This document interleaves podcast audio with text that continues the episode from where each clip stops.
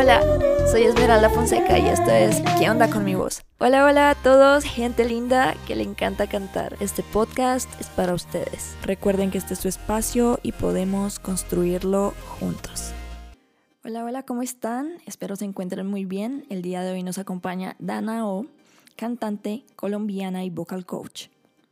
Así que bueno, bienvenida Dana. Hola, hola, ¿cómo estás? Y ¿Cómo están todos? Muchas gracias por la invitación. Muy chévere poder hablar de todo esto.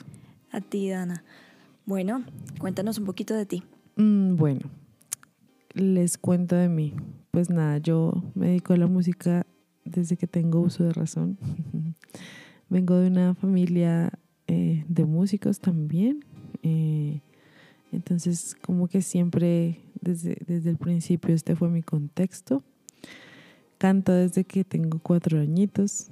Eh, pues sí, desde, desde que tengo cuatro años estoy en la música metida. Eh, grabé, grababa en esa época, como de los cuatro a los seis añitos, em, todas las producciones que sacaba Jojo, que en ese entonces era como em, una parte de Sony Music. Eh, pero obviamente de música infantil. Mm, entonces como que así fue como empecé, eh, grabando, obviamente aprendiendo mucho eh, de mi papá, de mi hermano, de mis hermanos en, general que ya estaban obviamente súper metidos en la música hace muchos años. Bueno, que como con mi voz, digamos que he pasado por bastantes etapas digamos que pues en mi crecimiento y en la adolescencia, eh, lo que hice pues obviamente en mi etapa de colegio es estar súper activa obviamente en toda la parte cultural del colegio y mejor dicho dirigir y recontradirigir toda la parte musical de mi colegio. Ah, qué chévere. sí, eso fue, eso fue chévere, fue chévere. Mm, y ya cuando me gradué del colegio, como más profesionalmente se puede decir, eh, bueno, realmente empecé estudiando actuación en el Teatro Nacional. Y posterior a eso sí empecé a estudiar música. Mm, ahí me encontré con muchas cosas muy enriquecedoras por una parte, mm, pero como cantante digamos que eh, mi experiencia no fue muy buena. Digamos que en vez de poder como construir mejor eh, mi técnica y, digamos que la versión de, mi voz que tenía en ese momento, sentía que empecé a ir para atrás. Pues bueno, debido como a mala, mala pedagogía, a desconocimiento, bueno, muchas cosas que hoy en día que, que soy vocal coach, pues me doy cuenta que hicieron muy mal conmigo. Eh, digamos que después de estar un poco frustrada por, por esto, no tengo como otras quejas en, cuanto a haber estudiado en, mm, en toda la parte de teoría musical, de auditiva y toda esa parte. Son muy buenos, muy buenos ahí. Es más que todo encanto. Mm, pero pues como la razón por la que yo estudiaba música era cantar casi que estaba como súper desmotivada en ese lugar. Me salí, estudié ahí cuatro semestres, me salí y busqué como otro, otra alternativa tal vez. Entonces ahí encontré como a la universidad. Eh, entré ahí también, estuve también un tiempito. Empezó de una manera más chévere, más diferente, un poquito más eh, informativa, por una clase que daban en, solo en primer semestre que se, llamaba acondicionamiento vocal. Y la daba eh, la profe Kelly Montilla. Entonces ahí como que me sentí un poquito más, un poquito más académica, ¿sabes? Eh, siento que en el canto hay demasiadas teorías subjetivas, relativas todo el tiempo y Kelly fue como la primera persona que me habló de algo más claro, ¿sí? más conciso, de la, de anatómicamente se puede decir. Entonces yo quedé súper fascinada de, de, eso y ya después por mi parte, a partir de eso empecé a estudiar muchísimo. Lo que me pasaba en la que no sabía qué estudiar ni cómo. porque no tenía una buena guía. Y em, empecé a estudiar y a investigar muchísimo por mi parte. Aún así, en otros semestres ya volví a hacer lo mismo, como que no tenía alguien, una buena maestra, una buena profe. Y ya, bueno, digamos que, que decidí también salirme de, del... Ahí sí, en la parte musical y teórica tampoco eran tan buenos. Entonces, ni una ni otra, entonces me sentía como peor. Pero lo que sí hice enriquecerme de mucho, mucho lenguaje musical, como muchos géneros, cantautores, eh, como que aprendí mucho de muchos contextos, de muchas músicas de, del mundo, mejor dicho.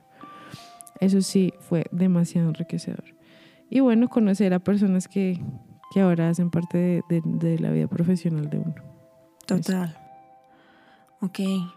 Bueno, todo esto que nos estás contando, wow, es un panorama bastante amplio de todas las cosas que tuviste que vivir para poder encontrar una respuesta y estuviste en todas estas universidades y no las encontraste. Entonces como que hoy para los estudiantes realmente es muy agotador. así es. No tener como unas bases claras a las que podamos dirigirnos con plena seguridad de lo que estamos haciendo. Uf, qué fuerte todo esto. Y bueno, finalmente este podcast fue creado con ese fin, ¿no? De poder unificar los conceptos y que podamos entendernos tanto estudiantes como vocal coach en todo este ámbito de la enseñanza del canto. Sé que ya nos diste una introducción, pero hablemos un poquito acerca de eso, de, de cómo ha sido esa búsqueda por ser cada día mejor cantante, mejor vocal coach cómo tus profesores influyeron en eso, en la enseñanza, el lenguaje imaginativo que utilizaron. Cuéntanos un poco acerca de, todo esto. Bueno, entonces ahí vamos a empezar por la parte mal. Resulta que, eh, bueno, para, para, una cantante en ese momento como yo, mm, cuando entré a las, por ejemplo, que venía cantando hace muchos años, ¿sí? Pero de una manera muy empírica, muy empírica generalmente, no solo como cantante, sino como músico, eh, porque sí yo vengo de una familia de músicos, pero todos empíricos. Ok.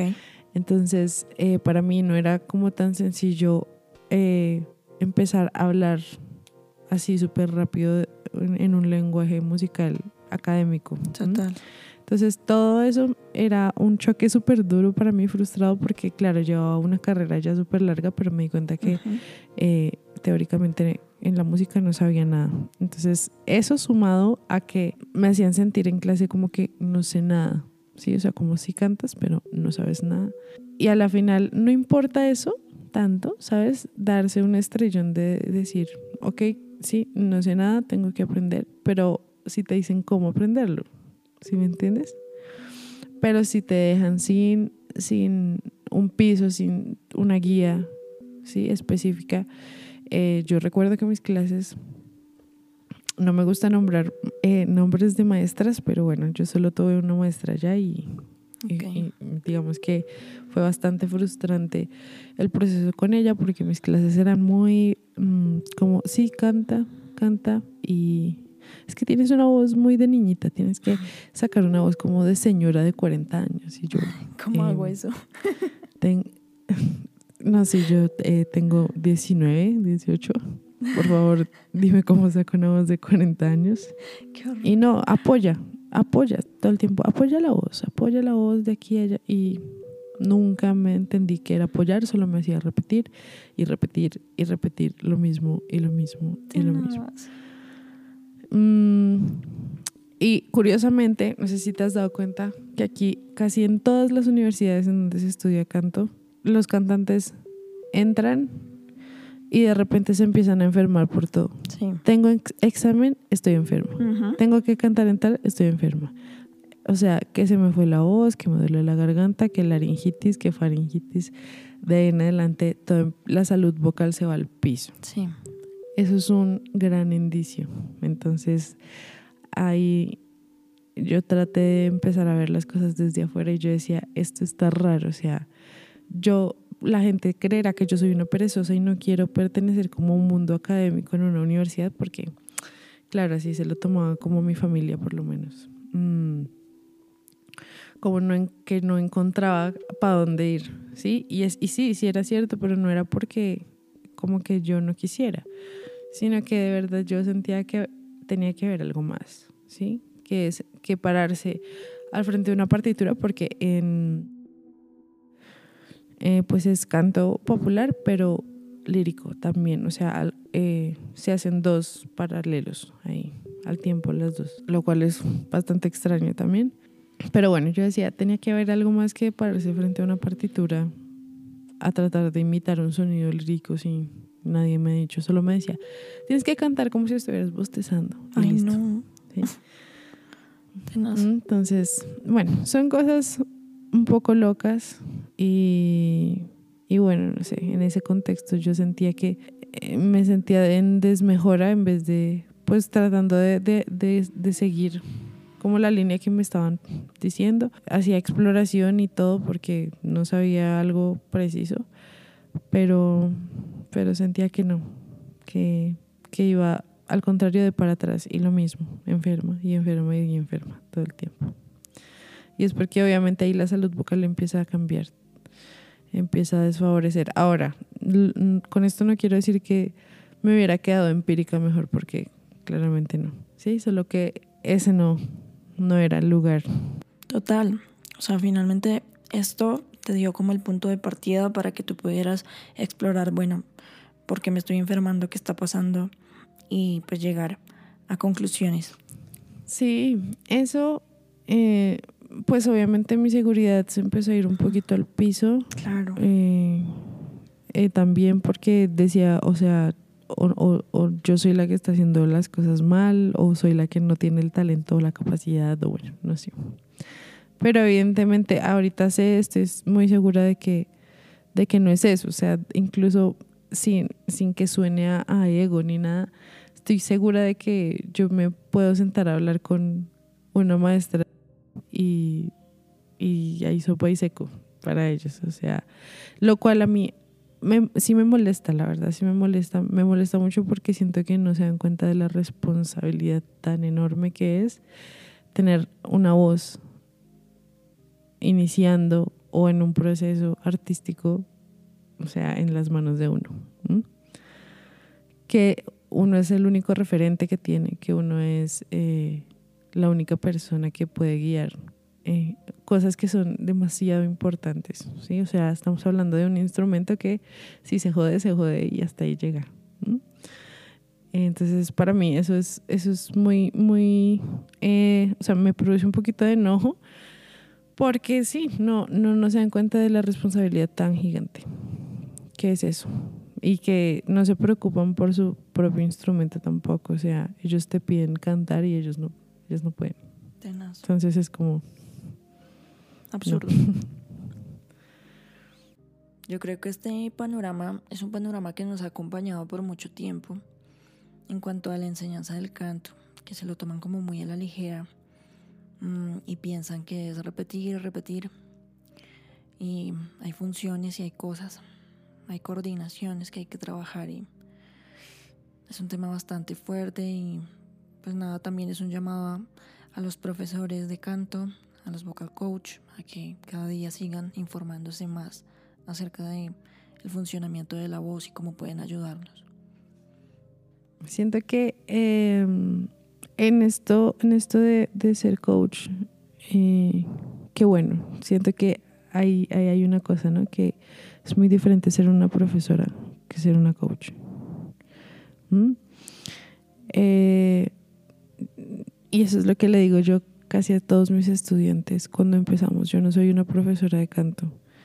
Yo soy una vocal coach porque eso no, o sea, a mí no me hace, siento que el profesora de canto, mejor dicho, tiene un cierto estatus, ¿no? Las profesoras de canto se, se paran frente a su alumno a decir como, oh, te voy a enseñar lo que yo sé, ¿sí?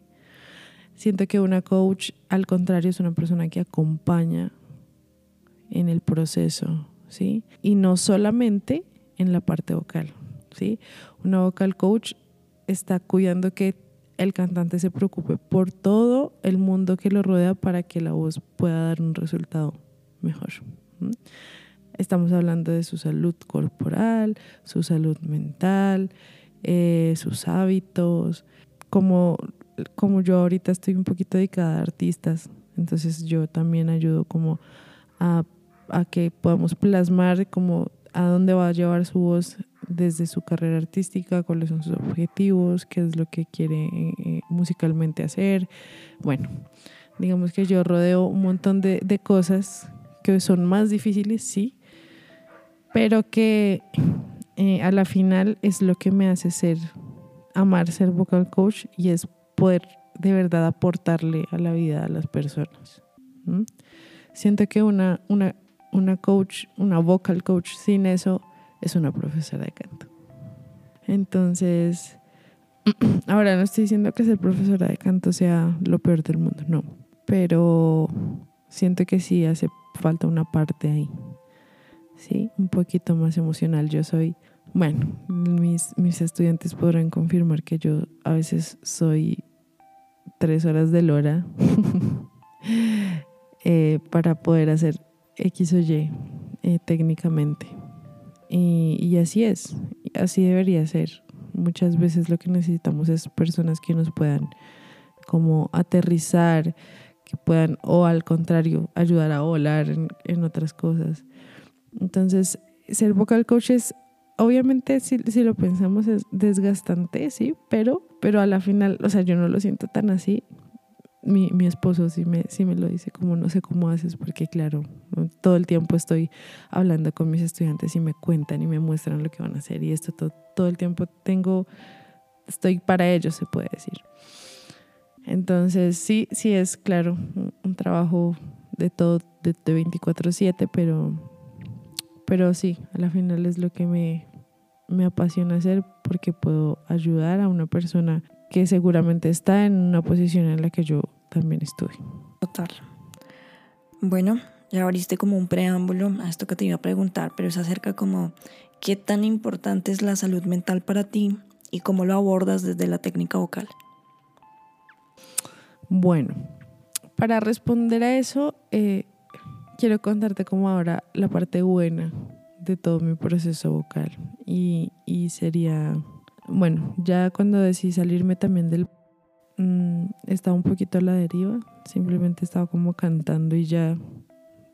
Y tal vez tratando de encontrar respuestas, que creo que es lo que muchas personas hacen, muchos estudiantes míos también, y es ver videos de YouTube y coaches que estén por ahí diciendo X o Y y ta, ta, y uno cree, confía también un poco en esa información, ¿no? Eh, que, que pues hoy en día estoy segura de que mm, los cantantes no se forman a punta de videos de YouTube. porque hay, hay uno, hay información incorrecta y dos, hay información muy suelta que sin una, un complemento, que sin una base no sirve para nada. Pero bueno, en esa búsqueda, eh, mi mejor amiga también es cantante. Entonces, eh, ella me contó que estaba tomando clases con una, una profesora. Y me decía, no, es increíble, o sea, porque ella también estudió en la conmigo. Entonces, ella sabía de dónde veníamos teníamos la misma muestra además. Entonces sabía cómo había sido el proceso y me empezó a contar que tenía una profe increíble.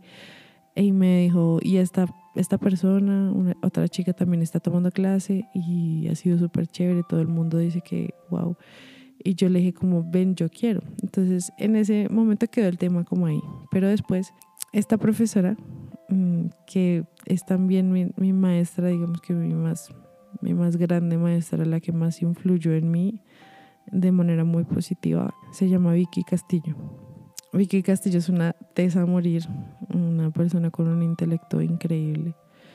Em, creó un curso bajo su metodología, obviamente basándose en cosas que ya existían, pero creó, digamos, cómo enseñarlo, mm, que se llama canto anatómico. Entonces, eh, canto anatómico, a mí al entrar a ese curso me abrió los ojos de una manera loquísima. Entonces ahí es donde yo dije, esto era lo que quería encontrar y al darme cuenta que sí había un sustento, si me entiendes? Como si había una imagen clara de lo que era la técnica, una imagen clara de lo que un cantante debía hacer para que su voz eh, mejore, para que su voz se construya, para que esté en su mejor punto, como que sí había algo, entonces a mí me, me volvió loca, eso me apasionó muchísimo. Y nada, ahí me, empecé a estudiar y a estudiar y a estudiar y a estudiar con lo que ella me había enseñado y indudablemente los resultados eran otros. En esto, pues evidentemente ya solo con encontrar respuestas que, que son verídicas, mi salud mental estaba un poquito mejor. Pero sumado a eso, en, dentro del curso siempre, siempre se, se mencionó lo importante que era. Lo importante y lo, digamos que lo complicada que era la, la salud mental de un cantante. ¿sí? O sea, que de por sí ser cantante trae consigo un montón de cargas, pesos, inseguridades. Entonces, obviamente sí, eso, eso, eso viene, eso hace parte del reto de ser artista, ¿no? Pero... Mm, total. Pero sé que se puede cuidar bien. Yo siento que mucha, mucha parte de, la, de, de que la salud mental de un cantante no esté bien es la inseguridad, ¿no? Y la mayoría de veces la inseguridad viene porque sientes que no sabes cómo hacer algo. Entonces siento que cuando a ti te dicen cómo hacerlo, esa inseguridad se empieza a desaparecer de a poquitos. Así es. Entonces por eso es que, que ahí ya está 50% de, de, eso mucho mejor, eh, mucho más sano. Mm, pero sí, digamos que me di cuenta de cuán importante es que, que el, el estudiante de 100% de sí mismo solamente porque tenga que encuentre la manera de cómo dirigir su mente en medio de, del canto. En medio, literalmente es en medio, ¿sí? Cómo poner su mente en las cosas, eh, en, en, en, los focos correctos en el momento en el que está cantando. Enseñar cómo eh, cuando estás cantando tienes que apagar un poquito esa voz eh, que te está todo el tiempo diciendo, esto está muy alto, ya viene el agudo, no me acuerdo de la letra, o sea, 30 mil cosas que está ahí eh, la, sí, la, vocecita de la mente tratando de sabotear como siempre, sí. como siempre, como en todo se puede decir. Mm, digamos que yo soy un poco eh, también, eh, ¿cómo se puede decir? Un poquito hippie. Entonces, a mis estudiantes también trato de poder ayudar a que en su vida puedan soltar cargas y poder ayudar a guiar como todos los procesos que como seres humanos eh, traemos y como mujeres también. Entonces, eh, ah, bueno, aparte de, la parte vocal, técnica, yo ayudo a, a, que el cuerpo, uno, que el cuerpo esté en óptimas condiciones para poder rendir, en dos, pues que toda la parte emocional que se refleja en el cuerpo pueda también estar trabajándose de manera simultánea. Entonces eso eh, es un poco también trabajar un poco de psicología con cada estudiante, mmm, confrontarlo con las cosas con las que tal vez no habla, mmm, tal vez no dice o se calla o eh, bueno, un montón de cosas que a mí me hicieron hacer. Porque bueno, en canto anatómico esa parte se me había olvidado contártela. Simultáneamente o, o, de manera, o sea, es un trabajo de mano a mano entre Vicky, que, que es quien te digo, mi maestra, y Mónica Santofimio, que es una eh, fisioterapeuta increíble, Genial. enfocada en cantantes. Súper.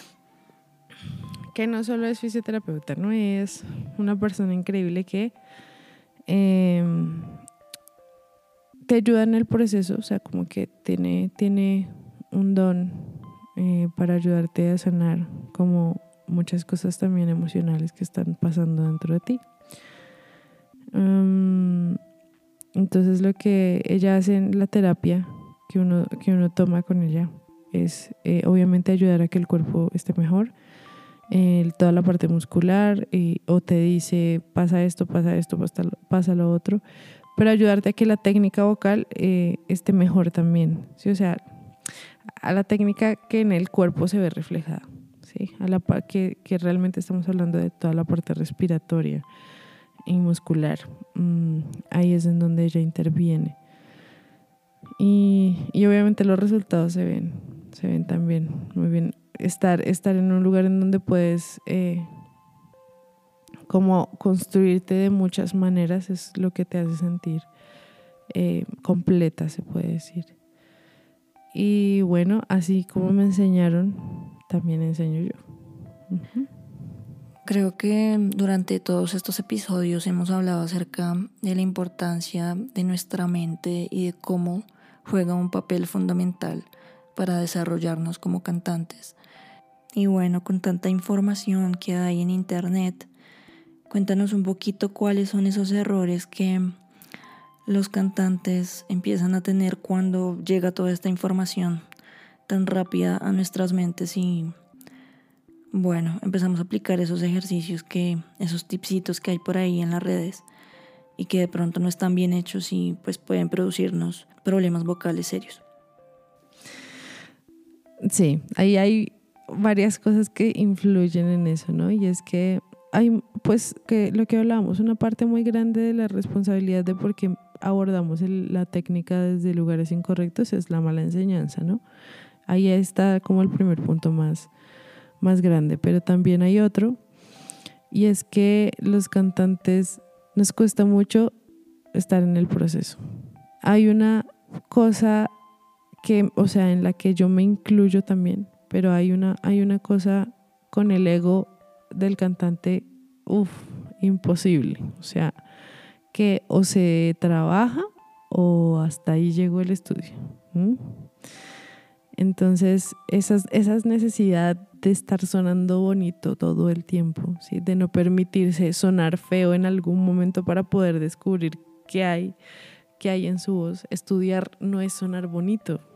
Estudiar canto es estar explorando. Estudiar canto es obviamente bajo, bajo cuidados de, salud vocal, ¿sí? Eso sí, siempre.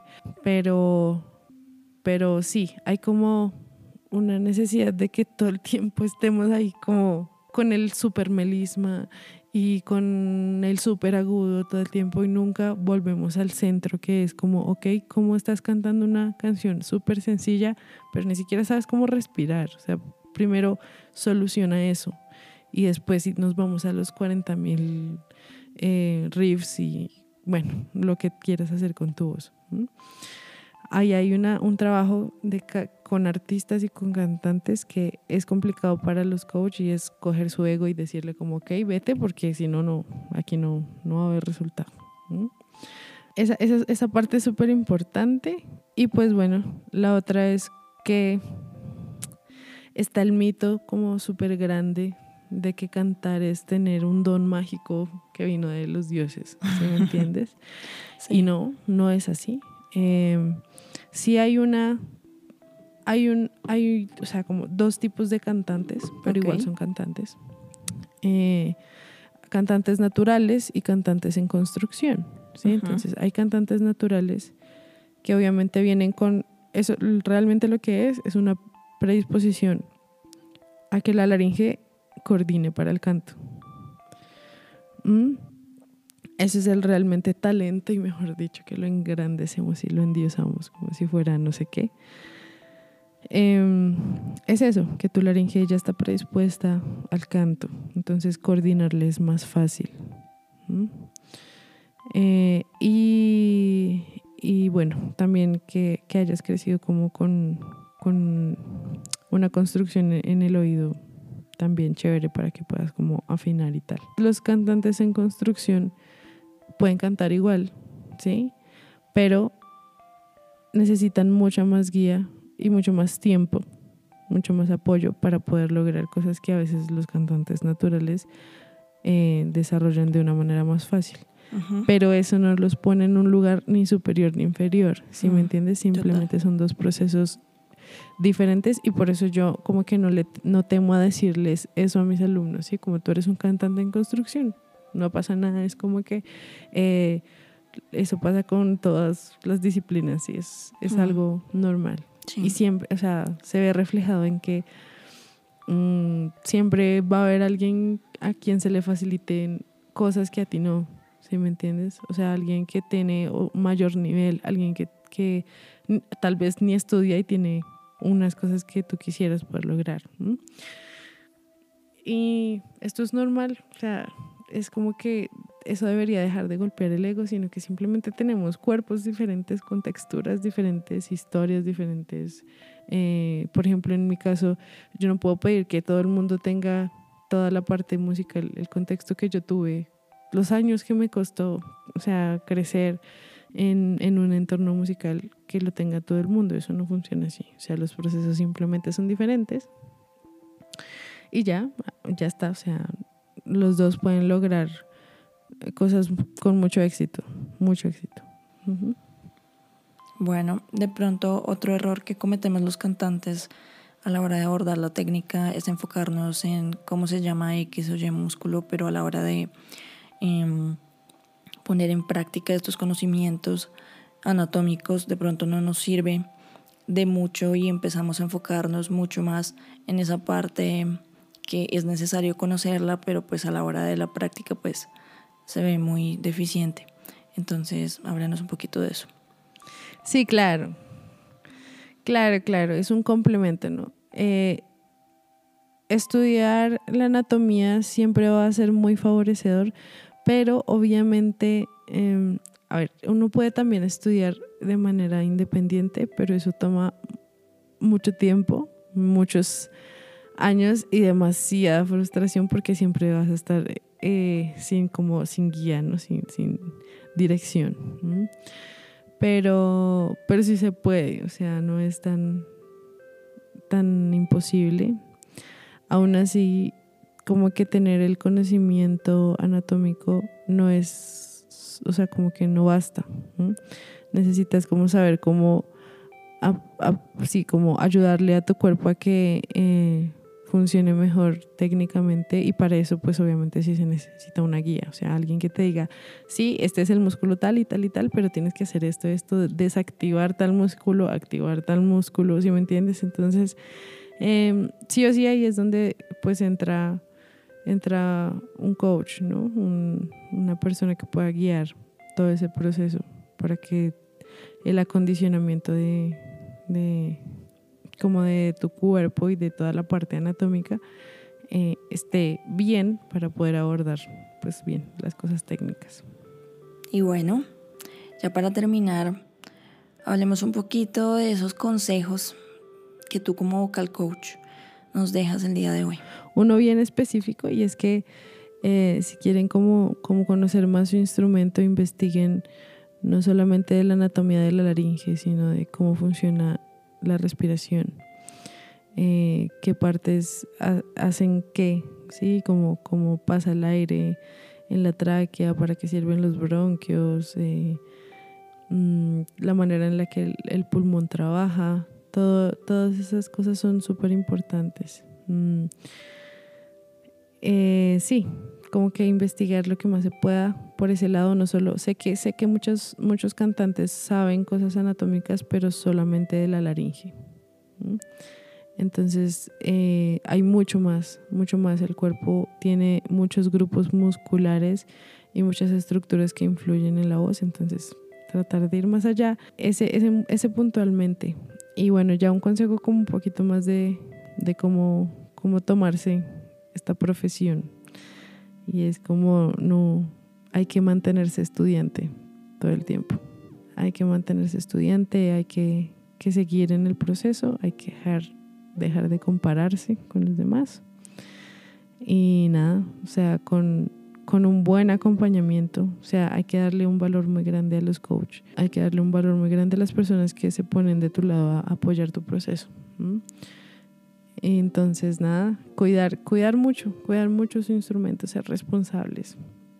Ser responsables y darse cuenta de que eh, el instrumento que tenemos es frágil y a la vez muy poderoso. Entonces, darle todo lo que necesita para que esté en su mejor punto. Así es. Dana, regálanos tus redes sociales, donde podemos encontrarte. Y bueno, me pueden encontrar en redes sociales como Dana con doble N OH Music, Dana O Music, eh, en todas las redes sociales, así que por allá los espero. Muchas, muchas gracias Dana por acompañarnos. Recuerden que esto es ¿Qué onda con mi voz? Y nos vemos en un próximo episodio. O bueno, nos escuchamos. Chao, chao.